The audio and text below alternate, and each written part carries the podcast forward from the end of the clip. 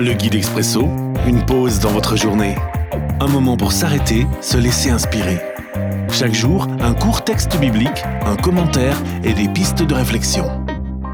4 octobre. Aujourd'hui, dans 1 Jean chapitre 2, les versets 1 et 2. Mes enfants, je vous écris ces choses-là pour que vous évitiez de commettre des péchés. Mais si quelqu'un commet des péchés, nous avons un défenseur devant le Père, c'est Jésus-Christ le juste.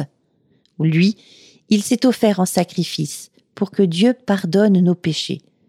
Et Dieu pardonne non seulement nos péchés à nous, mais aussi les péchés du monde entier. La parole est à la défense. Une réflexion de Daniel Oswalen. Lors de procès dans certains films, nous entendons cette phrase à un certain moment. La parole est à la défense.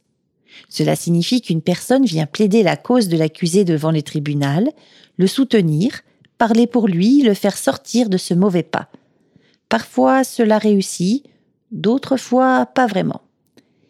Lorsque Jésus, notre défenseur, vient plaider notre cause, nous soutenir, parler de nous, nous défendre, cela réussit toujours. Car lui seul nous connaît parfaitement et il sait tout ce qu'il y a au plus profond de nous-mêmes. Mais n'oublions jamais le prix qu'il a payé pour que Dieu pardonne nos péchés, non seulement les nôtres, mais ceux du monde entier.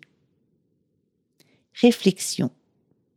Suis-je toujours conscient du prix payé pour me donner la vie? L'Expresso, un guide biblique accessible partout et en tout temps. Une offre numérique de la Ligue pour la lecture de la Bible, Radio Air et Radio Omega.